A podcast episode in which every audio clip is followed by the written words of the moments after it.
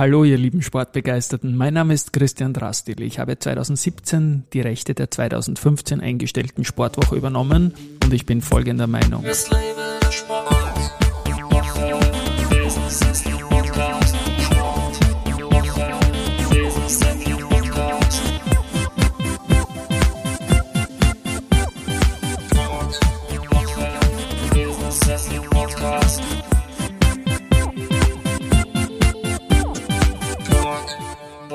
Ja, und die Aprilfolgen dieses Sportwoche Podcast, dieses Sportwoche Plausch sind präsentiert von Clean Energy. Heute bringe ich die zweite Sonderfolge zum Start. Es ist dies ein CEO-Talk aus dem Sportwettenbereich, der eigentlich gar nicht als Podcast geplant war. Wir haben im Oktober Carsten Körl, den CEO der seit kurzem an der Nasdaq gelisteten Sportradar mit sieben Milliarden Dollar Bewertung sind die an die Börse gegangen, für unser Börse Social Magazine interviewt. Es ist ein Gespräch rausgekommen, wo wir uns dann eigentlich gedacht haben, wir fragen mal, ob wir das veröffentlichen dürfen als One-Take. Dürfen wir und ich freue mich, dass ich das jetzt spielen kann. Der Carsten Körl, der ganz, ganz große österreichische Wurzeln auch hat, äh, spricht in diesem sehr persönlichen Talk natürlich über das New York-Listing, sein Geschäftsmodell, 750.000 Live-Events im Jahr und seinen privaten und beruflichen Wien-Bezug. Das habe ich erwähnt. Es ist, geht jetzt los mit dem Interview und ich wünsche euch viel, viel, viel Spaß damit. Gut, Carsten, dann beginnen wir mal mit dem 27.03.2000. Ich kann mich gut an diesen Tag erinnern. Ich denke, du auch. Ähm, sag mal äh, kurz was zu dieser Erfahrung, die dich quasi damals in den Kapitalmarkt gebracht hat. Damals, verglichen mit jetzt, war ich ein äh, sehr junger Unternehmer, der, ähm, der da von den Ereignissen äh, natürlich sehr überwältigt war. Und ähm, und damals wie heute äh, war es viel Glück, oder vom Timing her gesehen. Ähm, wir haben das äh, toll erwischt und ich erinnere mich noch sehr gut an an die ganz das ganz große Event im das ist im Kulturhistorischen Museum dort haben sie Ich war vor Ort, genau, ja. ja. Und ähm, das war das war sehr sehr speziell. Und ähm, natürlich sind es Milestones ähm, für für einen Unternehmer, der da drin ist. Ich würde aber gern auch da dazu sagen, ähm, ich bin dann relativ schnell nach dem Börsegang aus dem Unternehmen rausgegangen. Ich habe das schon lange vorher gegründet und eine ziemlich lange Runrate gehabt. Was dann nachher ähm, nach Bad and Green mit Devin passiert ist und wie das Unternehmen performt und sich entwickelt hat, das liegt komplett bei Manfred und Norbert, nicht beim Carsten Pferd. Ähm, das war ein tolles Event. Ähm, wo ich äh, retroperspektiv natürlich immer sagen würde, wenn du in so einen IPO hineinkommst, musst noch viel besser vorbereitet sein. Wir haben damals nicht viel Zeit gehabt und ähm, der Markt war sehr tight, wir haben das groß und das war eine extrem gute Performance vom Team, aber speziell auch vom Manfred Norbert. Und äh, für mich, ich bin sehr dankbar, dass ich da dabei war. War eine ganz tolle Erfahrung, aber äh, der Kontrollverlust, wenn, wenn man was gegründet hat, ähm, das ist schon ziemlich hart als Unternehmer. und das habe ich diesmal versucht zu vermeiden, was mir ganz gut gelungen ist. In Amerika gibt es ja eine Gestaltungsmöglichkeit mit Class A und B Shares. Und ich habe dort Class B Shares in Unternehmen jetzt. Und das hebt mich halt auf Voting Shares von über 80 Prozent, was, ähm, was einfach meinem, ähm, mein, meinen Ansprüchen näher kommt, das aktiv selber auch gestalten zu können. Genau, du hast das Markttiming angesprochen. Ich kann mich erinnern, im Jahr 2000 hatten wir, glaube ich, 5000 Punkte an der Nasdaq. Das war das All-Time-High, damals über Jahre hindurch noch später. Und genau da rein ist die patentwin.com Zeichnungsperiode gefallen. Und jetzt sieht es ja wieder vom Umfeld relativ gut aus. Der Markt hat, glaube ich, wie gesagt, Jahre gebraucht und jetzt sind wir wieder auf einem Zwischenhoch oder, oder in einem bestehenden Aufwärtstrend, je nachdem, wie man jetzt die Zukunft sieht. Warum ist jetzt die Entscheidung gefallen, Sportradar an die Nasdaq zu bringen? Wir, da gibt es zwei Gründe. Natürlich ist der Markt günstig momentan. Wenn man sich die Unternehmensbewertungen anschaut, dann sind sie historisch eher auf einem sehr, sehr hohen Stand. Ähm, das ist äh, historisch sicherlich was, wo, wo ein Ausschlag gibt, wo man sagt, okay, man will jetzt Kapital raisen, um zu expandieren. das ist ein guter Zeitpunkt. Das ist der Grund, warum auch viele Unternehmen jetzt in Amerika an die Börse gegangen sind, ähm, aber auch weltweit. Amerika im Speziellen. Für uns Amerika ist unser wichtigster Wachstumsmarkt. In Amerika wachsen wir äh, weit dreistellig pro Jahr. Und ähm, da müssen wir noch viel investieren. Oder das ist einfach ein, das ist eine einmalige Marktchance. Oder wir hatten da einen regulierten Markt. Es war nicht möglich, Sportwetten zu betreiben. Und das hat sich jetzt geöffnet. Und da sind enorme Möglichkeiten einfach da. Das Land ist so groß wie, wie die EU. Sagen wir mal, die EU auf 53 Staaten, glaube ich, sind jetzt ähm, fokussieren oder sind da sogar noch mehr Leute in Amerika, die sehr sportbegeistert sind und die sehr kaufkräftig sind. Ist ein extrem wichtiger Markt für uns. Und äh, Being Public in Amerika gibt uns halt auch dieses Facing, was wir brauchen, um mit den größten Partnern arbeiten zu können. Aber natürlich auch Kapital, um zu investieren. Definitiv. Also ihr habt jetzt vom Start weg eine Market Cap von rund 7 Milliarden Dollar. Damit äh, würde die zum Beispiel an der kleinen Wiener Börse im ATX 5, also unter den größten Unternehmen sein, unter den fünf größten. Ihr seid äh, ein Unternehmen mit Sitz in St. Gallen in der Schweiz. Habt ihr überlegt, an eine europäische Börse zu gehen? Du hast jetzt teilweise schon mhm. beantwortet mit Wachstumsmarkt USA natürlich, mhm. aber warum war Zürich kein Thema in den Überlegungen? Eben aufgrund von Amerika vom Wachstum her gesehen. Wir brauchen einfach in Amerika ähm, das Public Facing nicht in Zürich.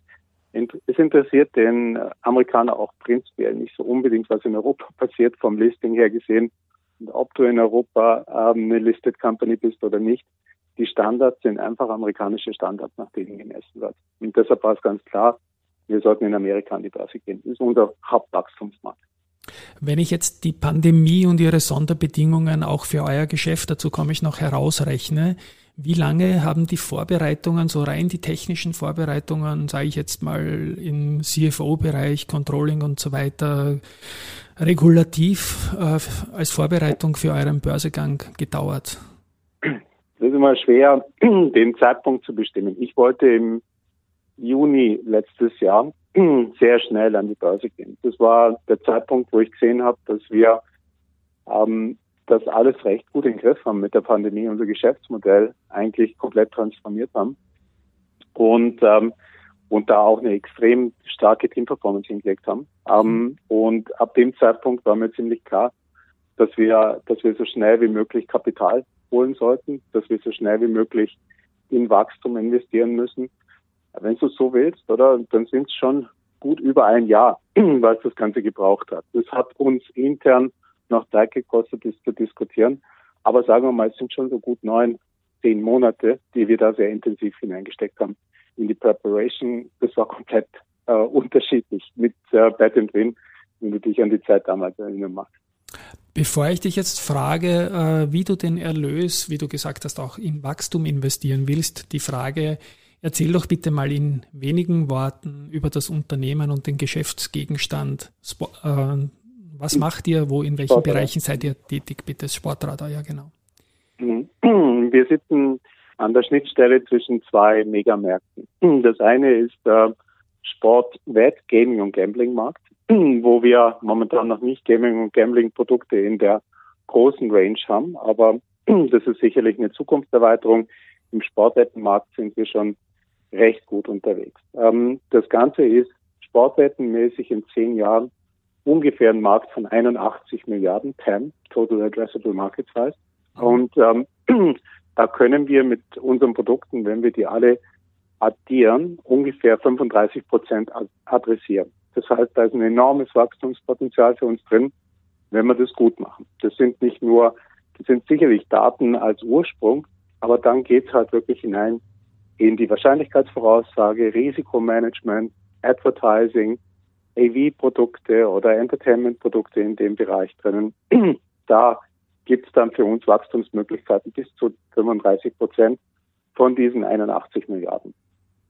Der zweite Markt ist ähm, Sport per se, da spielt dann alles rein. Da spielen ähm, Broadcaster mit hinein, Medien mit hinein, natürlich die großen Sportverbände. Und das ist ein Markt von ungefähr 200 Milliarden. Der ist auch sehr getrieben über Daten. Und hier sind wir ganz am Anfang. Da ist unglaubliches Potenzial. wenn man, wenn man sich dieses Thema Customized User Journey anschaut, wie kann ich dem, dem Sportfan ein Produkt geben, wo auf ihn zugeschnitten ist. Das heißt, ich gebe ihm ähm, nicht mehr diese Live-Events, da wollen wir nicht rein, da sind die Broadcaster sehr gut. Und äh, wir wollen aber dem, dem digitalen Sportfan eigentlich das Produkt geben, was er zu einer Zeit braucht auf einem Kanal, den wir voraussagen können. Und ähm, das sind dann sicherlich nicht 90 Minuten Fußballspiel, sondern es sind Highlights, enriched with Daten, mit Statistiken, verknüpft mit Merchandising, verknüpft mit ähm, Sponsoring. Das sind die großen Revenue Streams in dem Bereich. Wie gesagt, das ist ein totaler Markt von 200 Milliarden. Da sind wir uns nicht so sicher, wie viel Luft wir haben vom, vom Prozentsatz des TAM. Aber wir denken schon, dass man da mit einer Technologielösung breit aufgestellt weltweit fast 10 Prozent adressieren könnte. Das sind die beiden Megamärkte, wo Sportradar drin ist. Und wie kann ich mir da jetzt als Fußballfan so ein typisches Sportradar-Produkt vorstellen, in, zum Beispiel auf Basis eines Champions League-Spiels? Was kann deine Dienstleistung sein, die ich als was wir, Fan Was wir jetzt haben, sind so Live-Match-Center, wo wir detaillierte Spielerdaten reinliefern, Pass und äh, Passgenauigkeit liefern all das, was man, was man sich in so einem Matchcenter anschauen kann, wann sind die Attacks, das ein bisschen simuliert und dann jetzt schon enriched mit Video Highlights, da wo wir halt Rechte dafür haben. Mhm. Das können wir auch sehr stark über unsere Laola und Wien Komponente spielen dort und da werden wir in Zukunft viel, viel mehr entwickeln. Aber im Moment sind Scores, Statistiken, Matchcenter etc. pp. Macht ihr das unter eigenem Brand oder in erster Linie quasi als White Label für andere, die das in ihrem Medienportfolio super brauchen hm. können? Wir arbeiten da im Moment mit so mit so kleinen Firmen wie Amazon, Facebook, Google, also ähm, ja. Apple und ähm, das sind die großen Digitalunternehmen in Amerika. Wir haben uns einmal fokussiert, dass wir von den Besten lernen und kooperieren können mit ihnen. Und jetzt geht es dann einfach den nächsten Schritt. Und da geht es wirklich darum, den Sportfan zu analysieren, zu verstehen. Das machen wir aus dem Sportwettbereich raus. Wir haben dort ein Produkt gebaut, das heißt Ads. Das ist eine äh, DSP und eine SSP. Und wir analysieren, was macht der Sportfan. Dann profilen wir den Sportfan. Und wenn wir das Profil haben, dann wissen wir zum Beispiel, er interessiert sich für Basketball. Er ist ein Fan von LeBron James. Und da müssen wir schauen, was können wir ihm geben, wenn jetzt gerade ein Live-Spiel ist, äh, von den Lakers. Und welche Daten wären für ihn in dem Moment interessant? Eventuell wäre es auch interessant, Video-Highlights von dem Spiel zu bekommen oder die zwei Punkte und drei Punkte von dem Spiel. Und da gibt es sehr interessante Technologielösungen, die schon mit Computer Vision vom, ähm, vom Broadcast das abnehmen können, wo man automatisiert zwei Punkte und drei Punkte Würfe von den Spielern nehmen kann. Das wäre zum Beispiel eins dieser Produkte in der Zukunft dass individualisierte Sportereignisse auf den Sportfan zugeschnitten dann geliefert werden. Und das zu verknüpfen mit Revenue Streams, mit Merchandising und Sponsoring und natürlich auch mit Sportwetten, wo unser Produkt Ads jetzt drinnen sitzt, was wir seit zwei Jahren im Markt haben, ist ganz klar das Ziel. Und welche Sportarten passen zu diesem Leistungsportfolio? Wir haben jetzt Fußball besprochen auf meine Anfrage hin. Welche Sportarten passen gut zu dem, was ihr könnt? Ähm, wir haben 80 Sportarten, die wir momentan covern. Ich glaube 81. Wenig, ja. Oh, auch nicht wenig. Und das ist, äh, das ist eine der Stärken eines globalen Unternehmens, dass wir, dass wir einfach weltweit aufgestellt sind. Wir haben Offices in mehr als 30 Ländern dieser Welt. Wir sind auf fünf Kontinenten.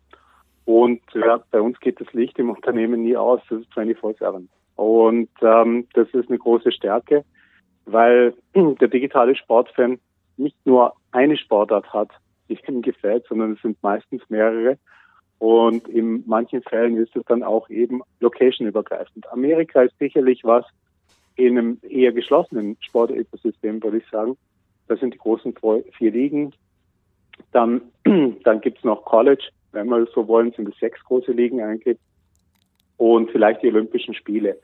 Das andere ist eher Randsport. Golf, Fußball, auch wenn das der MLS im Moment nicht so gefällt und sich das sicherlich auch entwickelt in Amerika. Aber da würde ich sagen, ist es eher so, dass man typisch die amerikanischen Sportarten covert und das sind sehr, sehr äh, detaillierte Kooperationen mit den großen Ligen, die man dafür braucht. Aber wie gesagt, wir haben dann einen Spin-off in Betting und natürlich auch in den Sportmarkt, äh, wo wir das liefern können mit Produkten. In einer Story habe ich gelesen, dass auch Indien für euch ein großer Markt wird, Stichwort Cricket und so.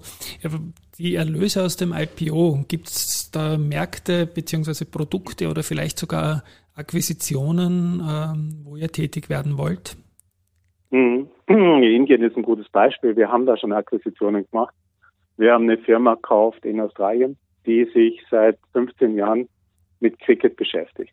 Und äh, da geht es wirklich darum, den Sport detailliert zu verstehen, zu verstehen, was hat der Ballspin für eine Auswirkung auf den potenziellen Auskommen dort drinnen, wie kann ich, wie kann ich dafür solide Performance-Voraussagen machen.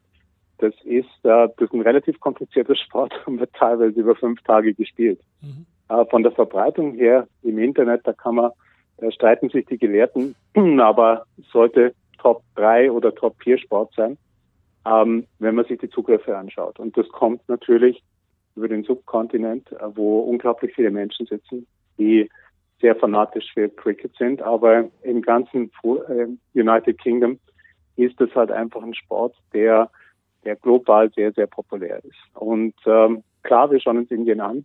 Das ist für uns eine riesige Chance, oder? Ich glaube, es sind 1,3 Milliarden Menschen, bald sind die mehr wie die Chinesen. Und die sind sehr fanatisch auf Cricket und Kabaddi. Kabaddi ist der zweitgrößte Sport, kennt fast niemand, ist ein Kampfsport. Ja, aber hört bevor, und, genau. Äh, ja. ja, Kabaddi ist die Nummer zwei in Indien. Und hier ähm, folgen wir eigentlich dem gleichen Plot, wie wir das in Amerika gemacht haben.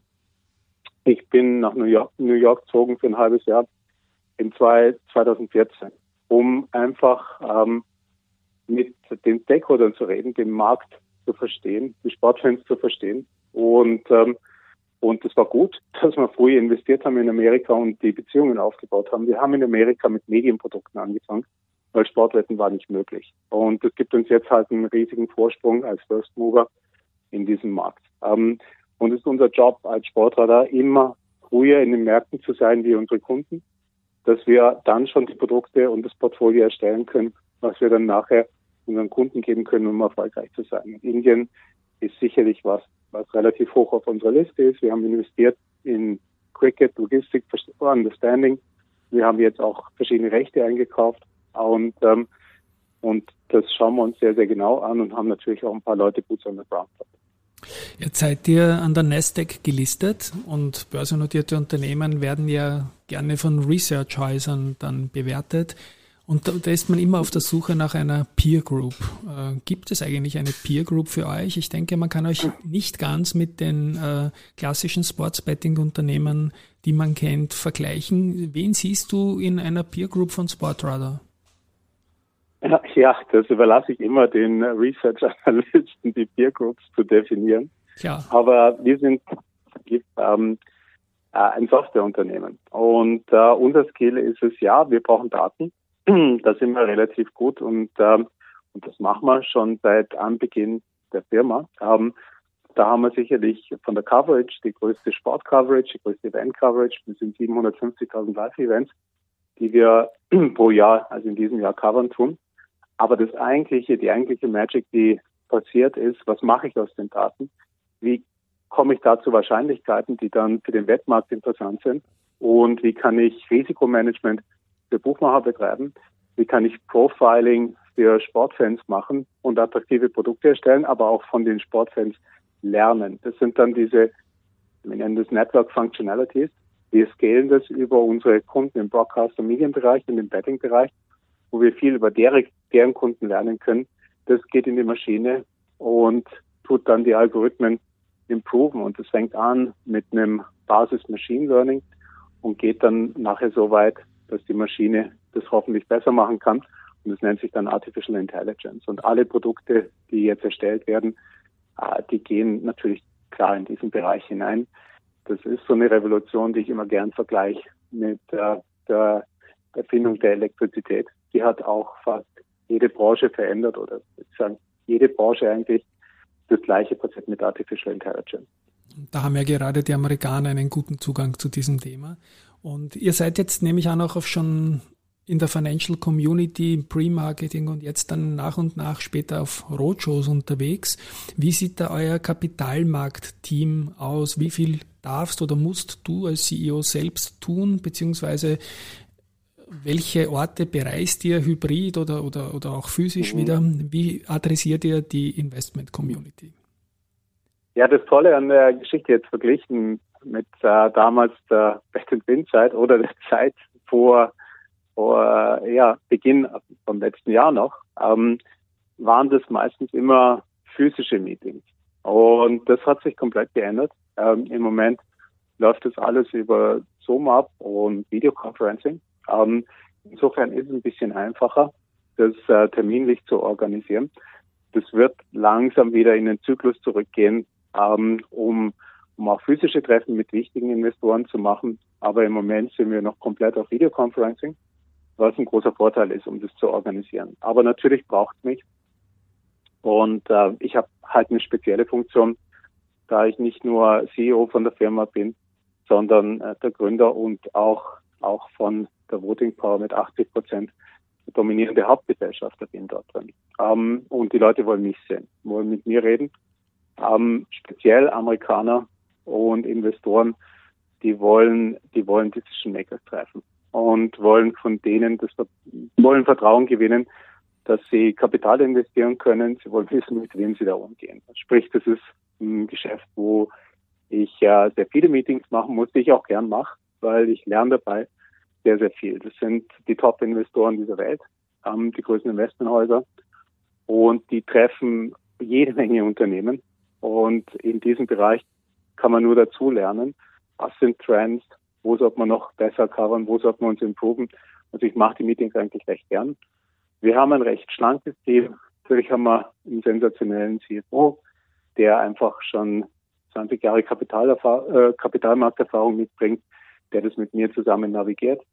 Und dann haben wir fünf, sechs Leute, die mit äh, Public Relation, Investor Relations sich beschäftigen. Ähm, wenn man das mal erweitert, haben wir auch ein Security-Team oder wo komplett die Market Information drauf gibt. Aber lass uns mal bei so einem Team von 10, 15 Leuten. Und die, die Fragen bei solchen Calls oder Roadshows gehen die in die Richtung, das Unternehmen verstehen oder auch schon stärker in Richtung Financials beziehungsweise Einflüsse hm. aus der Pandemie, weil ich denke, im Vorjahr hat es ja zeitweise für euch auch wie für viele andere gar nicht gut ausgesehen, weil der Live-Sport ja stillgestanden ist auf der gesamten Welt. War das eigentlich eine bedrohliche Situation für Sportradar oder konnte man da auch Gutes mitnehmen? Ähm, das war eine das war eine einmalige Situation. Und ähm, ich erinnere mich da recht gut, oder? Wo meine Assistentin mich angerufen hat, ich war in London. Und ähm, das war im März 2020 und dann gesagt, Carsten, du kommst jetzt zurück, ähm, weil wenn du nicht in die Schweiz zurückkommst, dann sind die Grenzen zu. Und ich habe mir gedacht, sie macht einen Witz und habe noch einen Tag länger in London gearbeitet. Da waren aber dann keine Menschen mehr. Und äh, dann sind mir schon ein paar Gedanken gekommen und gesagt, okay, ich fliege jetzt zurück und ich bin dann um 17 am Abend angekommen und äh, der Polizist hat mich begrüßt und gesagt, du bist der Letzte, der jetzt reinkommt oder wir machen die Grenzen zu. Das war der Nachtflug von London.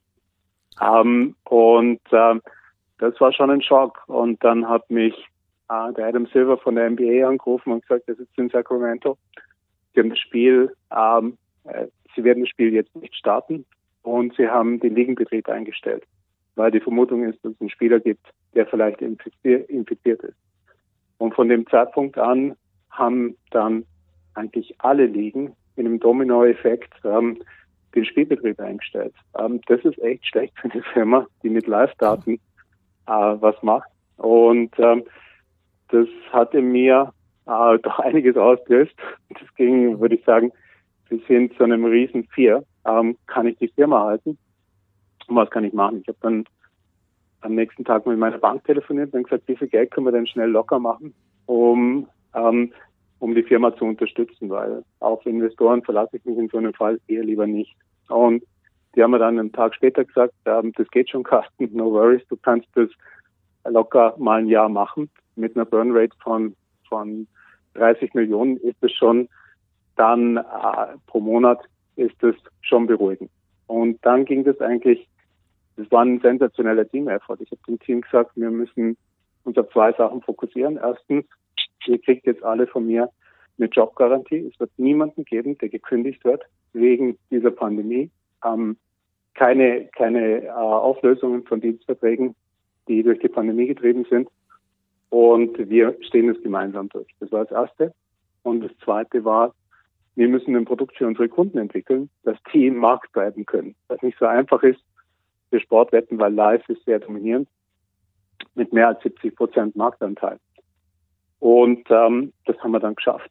Wir haben, wir haben digitale Produkte erstellt, wir haben unsere Daten genommen, äh, Spiele simuliert, wir haben die kompletten NBA-Spiele simuliert an dem Spieltag, wo sie normalerweise stattfinden, mit Daten, die wir in unsere Maschine gegeben haben und gesagt haben, lass uns mal realistische Spielausgänge simulieren, lass uns das visualisieren in 3D. Und das konnten wir in den Markt liefern. Wir haben ähm, ganze Tischtennis-Tournament in, äh, in Brasilien und in der Ukraine äh, mit gemieteten Hallen, die Covid-compliant waren, äh, gespielt, um Content zu erzeugen. Wir waren zwischenzeitlich der größte E-Sport-Provider mit Pricing und allem drum und dran. FIFA 2020 war da ein großes Produkt drin, das kann man von zu Hause aus spielen. Man muss halt dann die richtigen Ratings und Gradings für die Spieler hinkriegen. Um, ähm, und uh, long story, um, to keep it short, uh, wir sind dann nachher sehr gestärkt aus der Krise vorgegangen. Wir haben unser ne Unternehmen digital transformiert. Wir haben sieben Prozent Umsatzwachstum gehabt im 2020 mit knapp vier Monaten kein Live-Sport. Das zeigt, wie stark das aufgestellt worden ist. Und das war nur möglich über den Team-Effort. Aber es ist sehr schnell gegangen. Wir haben sehr schnell reagiert. Und ich glaube, das müssen Firmen äh, heutzutage machen. In diesem globalen Environment und der Digitalisierung muss ich, muss ich innerhalb von Tagen wichtige Entscheidungen treffen können, die Weichen umstellen und dann braucht ein Team, was dazu steht. Das haben wir sicherlich gut gemacht. Wunderbar. Welche Bedeutung, das muss ich einfach noch fragen, hat der Standort Wien fürs Unternehmen? Laola 1 ist natürlich ein starkes äh, Stichwort. Die Marke ist seit 21 Jahren stark präsent. Ähm, Wiener Börse werde ich mich darum kümmern, dass ein Listing im Global Market kommt. Das ist momentan noch nicht gegeben, weil ich glaube, dass die Aktie sicherlich auch für viele Österreicher ein spannendes Investment ist. Aber bitte um ein paar Worte zu Österreich und Wien. Ähm, Wien ist, ähm, liegt mir am Herzen. Ich meine, ich, ich, war mit einer Wienerin verheiratet, seitdem lebe ich die Stadt und ähm, durfte auch oft in Wien sein.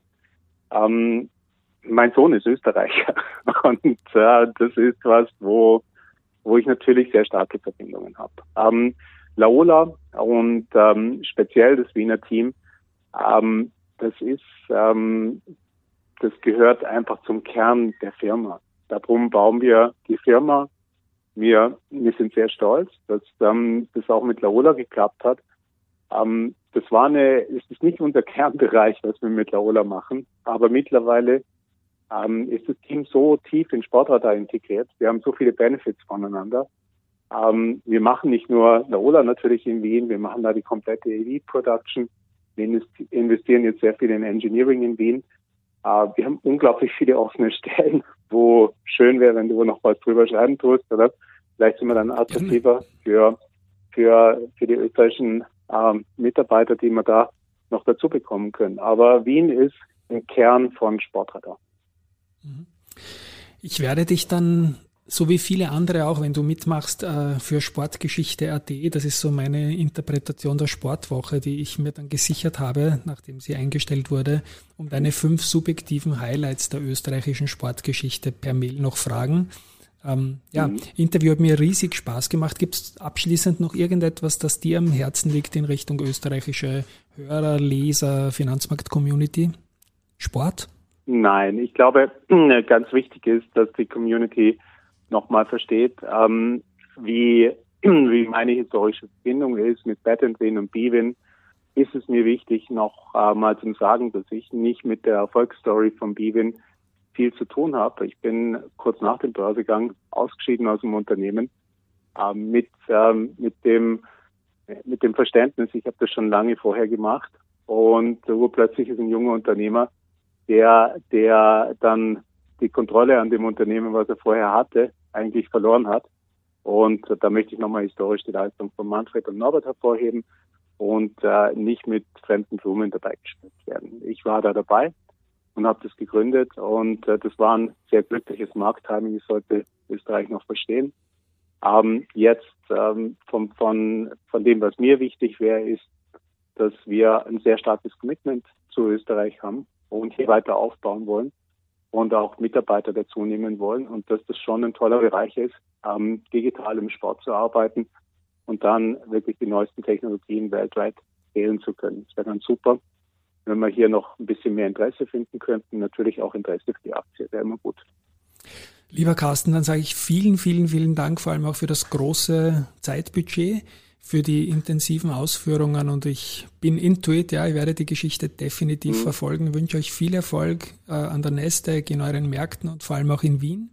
Ähm, Jobs, ja. sowieso ein Riesenthema. Wir bleiben dran in allen Facetten. Danke für deine Zeit und cool. liebe Grüße. Super. Danke. Wünsche dir was. Danke fürs Interview. Tschüss. Danke, tschüss. Es lebe der Sport. Business ist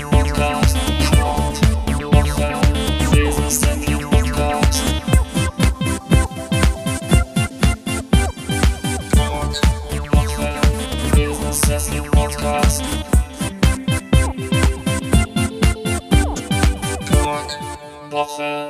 Business ist Podcast.